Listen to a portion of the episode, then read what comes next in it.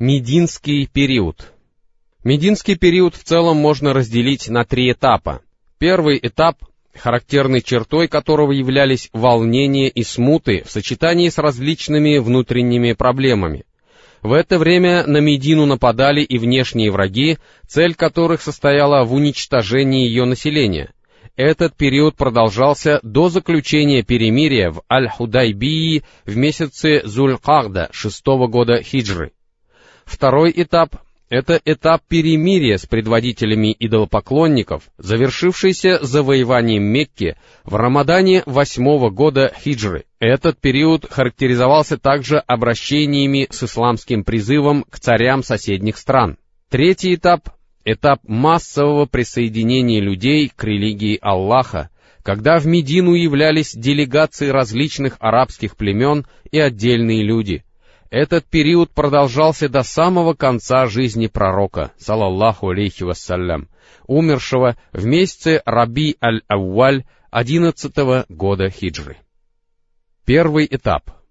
Положение в Медине во время переселения. Смысл переселения заключался не только в избавлении от искушений и насмешек, поскольку наряду с этим оно позволяло объединить усилия людей — направленные на создание нового общества в безопасном месте. Вот почему переселение стало обязательным для каждого мусульманина, способного внести какой-то вклад в создание этого нового государства и приложить все свои усилия для его укрепления и возвышения. Нет необходимости доказывать, что посланник Аллаха, салаллаху алейхи вассалям, стал духовным и политическим лидером, направлявшим процесс создания этого общества и державшим в своих руках все нити управления. В Медине посланнику Аллаха, салаллаху алейхи вассалям, приходилось иметь дело с тремя группами людей, положение каждой из которых явно отличалось от положения любой другой. С представителями всех этих групп нужно было решать свои вопросы. Речь идет о ниже следующих группах избранные, благородные сподвижники посланника Аллаха, салаллаху алейхи вассалям. Многобожники, которые еще не уверовали и являлись представителями населявших Медину племен, и иудеи. Проблемы сподвижников пророка, салаллаху алейхи вассалям, заключались в том, что в Медине они оказались совершенно в иных условиях, нежели те, к которым привыкли в Мекке.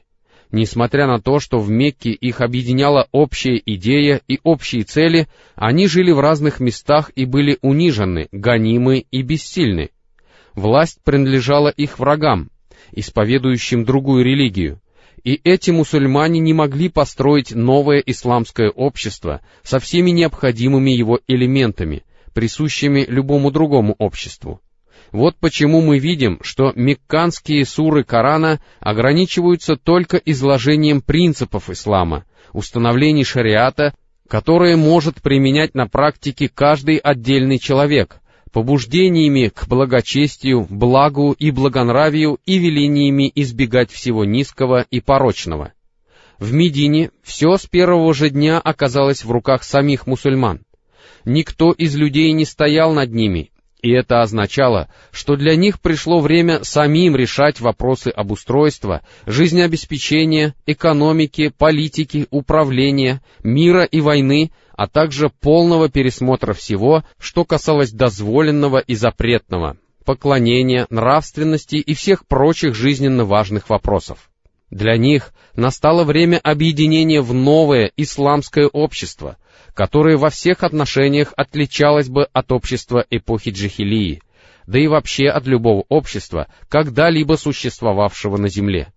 Оно должно было стать выразителем исламского призыва, ради осуществления которого мусульмане в течение десяти долгих лет претерпевали всевозможные преследования и мучения. Ясно, что формирование любого общества такого типа не могло завершиться за один день, месяц или год — и для этого в любом случае требовалось долгое время, в течение которого должно было сложиться законодательство наряду с постепенным процессом развития, подготовки и воспитания людей.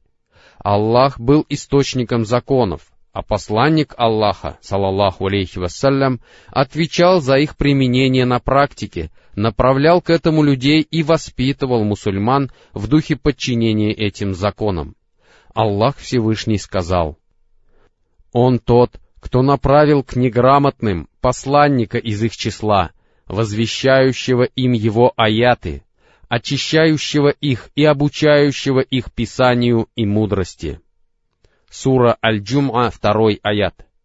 Сподвижники, да будет доволен ими Аллах, сердцами устремлялись к подчинению этим законам и были рады соблюдать установление шариата, так как являлись людьми.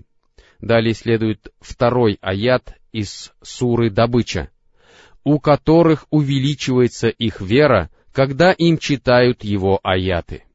Однако подробное изложение всех этих вопросов не входит в задачи нашего исследования, и мы будем затрагивать их только по мере необходимости. Это было главной задачей посланника Аллаха, салаллаху алейхи вассалям, в том, что имело отношение к мусульманам, и в этом, по большому счету, заключалась цель исламского призыва и послания Мухаммада, салаллаху алейхи вассалям, в целом. Однако достижение этой цели не требовало принятия тех или иных срочных мер, тогда как некоторые другие вопросы надо было решать безотлагательно.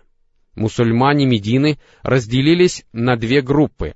Часть их жила на своей земле в собственных домах и пользовалась своим имуществом, и в этом отношении их могло волновать лишь то, что обычно волнует человека как члена общества. К этой группе относились ансары — Однако их разделяли серьезные разногласия и давняя постоянная вражда. Рядом с ними находилась другая группа, в которую входили мухаджиры, переселенцы, не знавшие всего этого. Они спаслись бегством в Медину, не имея там ни пристанища, где бы они могли укрыться, ни работы, благодаря которой они могли бы себя обеспечить, ни богатств, которые могли бы стать для них опорой. Этих беженцев было в Медине немало, и количество их день ото дня росло, поскольку переселяться было дозволено каждому, кто уверовал в Аллаха и его посланника, салаллаху алейхи вассалям. Известно, что Медина не являлась богатым городом. После переезда туда мухаджиров ее экономическое положение стало неустойчивым, а в этот трудный период враждебные исламу силы еще и организовали нечто вроде экономической блокады, в результате чего все поставки в Медину сократились и положение там осложнилось. Ко второй группе, с которой приходилось работать пророку Мухаммаду, относились многобожники, являвшиеся представителями местных племен и не имевшие власти над мусульманами. Некоторые из них испытывали сомнения и колебались относительно того, стоит ли им отрекаться от религии их предков, Однако они не питали вражды к исламу и мусульманам и ничего против них не замышляли. А через непродолжительное время эти люди и сами приняли ислам и стали искренно исповедовать эту религию ради Аллаха. Вместе с тем среди них были и такие, кто питал сильную злобу и враждебные чувства по отношению к посланнику Аллаха, салаллаху алейхи вассалям, и мусульманам но не могли противодействовать им открыто и были вынуждены выказывать дружелюбие и искренность, приспосабливаясь к обстоятельствам. Во главе этих людей стоял Абдуллах бин Убай. Раньше, после битвы при Буасе, племена Аус и Хазрадж были готовы признать его их общим вождем, тогда как до этого они никогда не могли договориться относительно единого кандидата. Они уже нанизали для него жемчуг, чтобы увенчать его короной и вручить ему власть. А он был близок к тому, чтобы стать царем жителей Медины, как вдруг приехал посланник Аллаха, салаллаху алейхи вассалям, и люди перешли от Убайя к нему. Убай считал, что пророк, салаллаху алейхи вассалям, лишил его власти и тайно ненавидел его — Увидев, что сложившиеся условия не способствуют дальнейшему исповеданию им многобожия, и что он может лишиться мирских выгод, этот человек внешне принял ислам после битвы при Бадре, но внутренне оставался неверующим. Он не упускал ни одной возможности досадить мусульманам и посланнику Аллаха, салаллаху алейхи вассалям. А другие предводители племен, являвшиеся его товарищами и не достигшие того положения, которое они надеялись занять при его власти, помогали ему и оказывали всяческую поддержку в осуществлении его планов.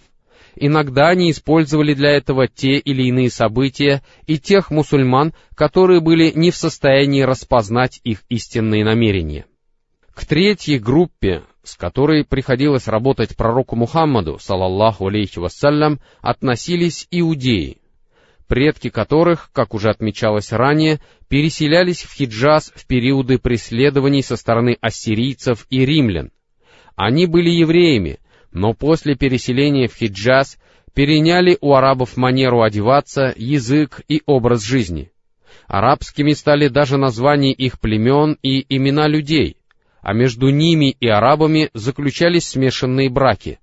Но тем не менее они сохраняли свою национальную обособленность и не ассимилировались с арабами окончательно, кичась своим происхождением и проявляя по отношению к арабам крайнее презрение. Они даже называли арабов неграмотными, сравнивая их с наивными и отсталыми дикарями. Иудеи считали, что богатства арабов для них дозволены, и они могут пользоваться ими как пожелают, и они говорили, далее следует 75-й аят из суры семейства Имрана, «Не будет нам ничего из-за этих неграмотных». Они не горели желанием распространять свою религию, а наиболее заметными признаками их религиозного влияния являлись вера в хорошие предзнаменования — колдовство, заклинания и тому подобные вещи, дававшие им основание считать себя учеными людьми и духовными лидерами.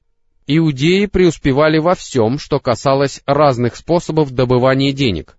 В их руках была сосредоточена торговля зерном, финиками, вином и одеждой, и при этом одежду, зерно и вино они ввозили в Медину, а финики вывозили. Кроме того, они занимались и другими делами, а за все то, что они делали, арабам приходилось переплачивать. Однако они не ограничивались этим, но занимались еще и ростовщичеством. Иудеи сужали шейхам и предводителям арабов деньги, которые те безо всякой пользы расходовали на поэтов, чтобы те писали хвалебные оды в их честь и тем самым прославляли их среди людей. За это иудеи получали в залог земли, посевы и финиковые рощи этих предводителей, которые по прошествии нескольких лет становились их собственностью. Иудеи занимались всевозможными интригами и заговорами, вели себя вызывающе и способствовали распространению пороков. Они сеяли вражду и ненависть между соседними арабскими племенами. С помощью тайных козней они настраивали их друг против друга — о чем эти люди даже не догадывались, продолжая вести между собой бесконечные кровопролитные войны. Иудеи разжигали конфликты и придавали им новую силу всякий раз, как видели, что они близки к завершению. Занимаясь подобными вещами, сами они оставались в стороне, молча наблюдая за тем, что происходит с арабами. Из-за того, что они сужали арабам деньги под большие проценты, те не могли прекратить воевать, поскольку это повлекло бы за собой большие расходы. Подобными методами иудеи достигали двух целей — поддерживали собственное существование и сохраняли рынок ростовщических услуг, чтобы получать большую прибыль и накапливать большие богатства. В Ясребе обитало три известных иудейских племени. Племя Бану Кайнука, поддерживавшее союзнические отношения с хазраджитами, Дома этого племени находились в пределах Медины. Племя Бану Ан-Надир и племя Бану Курайза. Два последних племени являлись союзниками ауситов, а дома их находились в предместьях города. Эти три племени издавна и разжигали военные конфликты между племенами Аус и Хазрадж и участвовали в битве при Буасе, каждая на стороне своих союзников — Вполне естественно, что ислам не мог вызвать у иудеев ничего, кроме ненависти, ведь посланник Аллаха, салаллаху алейхи вассалям, был не из их числа. Они не могли примириться с этим по той причине, что определяющим фактором их менталитета и психологии была убежденность в собственной национальной исключительности. Кроме того, исламский призыв являлся благим призывом, способствовавшим объединению среди разных людей и прекращению вражды и ненависти, побуждавшим к честности во всех делах и к неуклонному использованию дозволенного из средств добытых законными путями. Все это означало, что арабские племена Ясриба могли объединиться между собой, в результате чего арабы неизбежно освободились бы от влияния иудеев, торговая деятельность которых прекратилась бы, и они не смогли бы и впредь заниматься ростовщичеством, приносившим им большие доходы. Более того, существовала вероятность того, что пробудившиеся арабские племена потребуют назад свое достояние, которое было захвачено иудеями с помощью ростовщичества, и постараются вернуть свои земли и пальмовые рощи, оказавшиеся в руках иудеев в качестве залога за долги.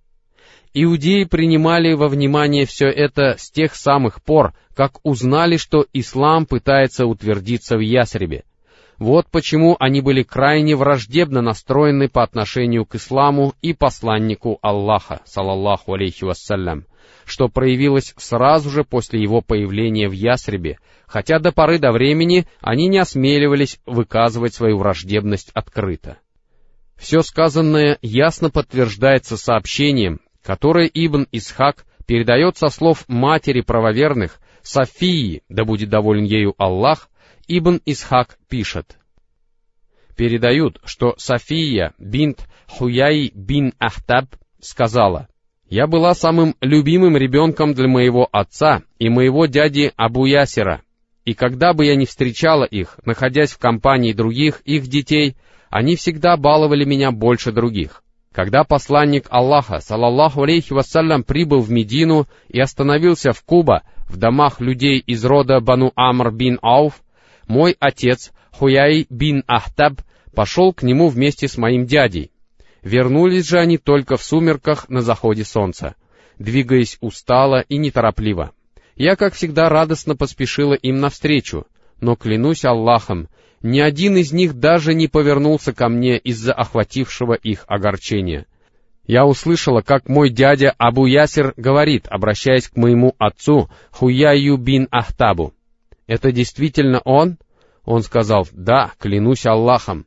Он спросил, «Ты узнаешь его и признаешь, что это он?» Отец сказал, «Да». Дядя спросил, «А что ты чувствуешь по отношению к нему?» Он ответил, «Клянусь Аллахом, он мой враг до самой смерти».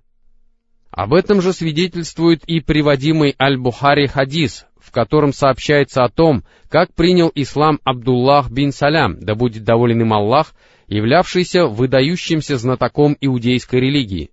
Сообщается, что когда Абдуллах, да будет доволен им Аллах, услышал о приезде посланника Аллаха, салаллаху алейхи вассалям, в Медину, и о том, что он остановился в квартале Бану Ан-Наджар, он поспешил к нему и задал ему несколько вопросов, ответы на которые могли быть известны только пророку.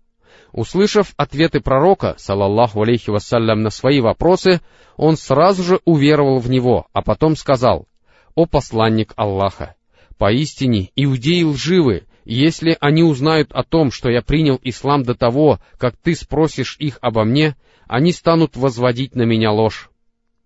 А потом к посланнику Аллаха, салаллаху алейхи вассалям, пришли иудеи. Что же касается Абдуллаха, то он вошел в дом. Посланник Аллаха, салаллаху алейхи вассалям, спросил этих иудеев, «Что за человек этот Абдуллах бин Салям, который находится среди вас?» Они ответили, «Он самый знающий из нас и сын самого знающего из нас, и он лучший из нас и сын лучшего из нас». Тогда посланник Аллаха, салаллаху алейхи вассалям, спросил, «А что бы вы сказали, если бы Абдуллах принял ислам?» В ответ на это они воскликнули, «Да упасет его от этого Аллах!» повторив эти слова дважды или трижды. Тогда Абдуллах вышел к ним и сказал, «Свидетельствую, что нет Бога, кроме Аллаха, и свидетельствую, что Мухаммад — посланник Аллаха». После чего они стали говорить «Он худший из нас и сын худшего из нас», и продолжали злословить о нем и впредь. В другой версии этого хадиса сообщается, что Абдуллах бин Салям, да будет доволен им Аллах, сказал, «О иудеи, побойтесь Аллаха, ведь клянусь Аллахом, помимо которого нет иного Бога, вы знаете, что Он посланник Аллаха, и что Он явился с истиной». Однако они сказали, «Ты лжешь!» Таким был первый опыт общения посланника Аллаха, салаллаху алейхи вассалям, с иудеями — который он приобрел в первый же день после своего приезда в Медину. Все вышеизложенное касалось внутреннего положения, если же говорить о внешних факторах, то самой непримиримой силой, выступавшей против ислама, являлись курайшиты, которые в течение тех десяти лет, когда мусульмане были подвластны им, испробовали все виды устрашения, угроз, притеснений, бойкотов и истязаний, развязав против них изнурительную психологическую войну и организованную враждебную пропаганду. Когда мусульмане перебрались в Медину, курайшиты конфисковали принадлежавшие им земли, дома и имущество и стали не только препятствовать их воссоединению с женами и детьми, но и задерживать и подвергать мучениям кого только могли. Однако этим они не ограничились и стали устраивать заговоры, цель которых состояла в том, чтобы вообще покончить как с посланником Аллаха, салаллаху алейхи вассалям, являвшимся источником исламского призыва, так и с самим этим призывом, и не жалели сил ради осуществления этих заговоров. А когда после всего этого мусульмане переселились за 500 километров от них, они, как светские и религиозные лидеры, стали использовать свое политическое влияние, которым пользовались среди арабов в силу того, что жили в святилище рядом с Каабой и являлись ее хранителями. Это находило свое выражение в том, что они натравливали на жителей Медины и других многобожников Аравии, в результате чего город оказался на полуосадном положении и поставки туда сократились, а между тем беженцев с каждым днем становилось все больше и больше. Мухаммад Аль-Газали пишет, Фактически, эти мекканские притеснители и мусульмане, жившие на своей новой родине, находились в состоянии войны, и было бы глупо возлагать на мусульман ответственность за это противостояние. Таким образом, мусульмане имели полное право конфисковать имущество этих тиранов, подобно тому, как сами они конфисковали их имущество, подвергать их таким же преследованиям, создавать для них такие же трудности и отплачивать им за все той же мерой, чтобы лишить их возможности уничтожить мусульман. С такими трудностями пришлось столкнуться посланнику Аллаха, салаллаху алейхи вассалям, когда он прибыл в Медину в качестве посланника, руководителя, имама и политического лидера.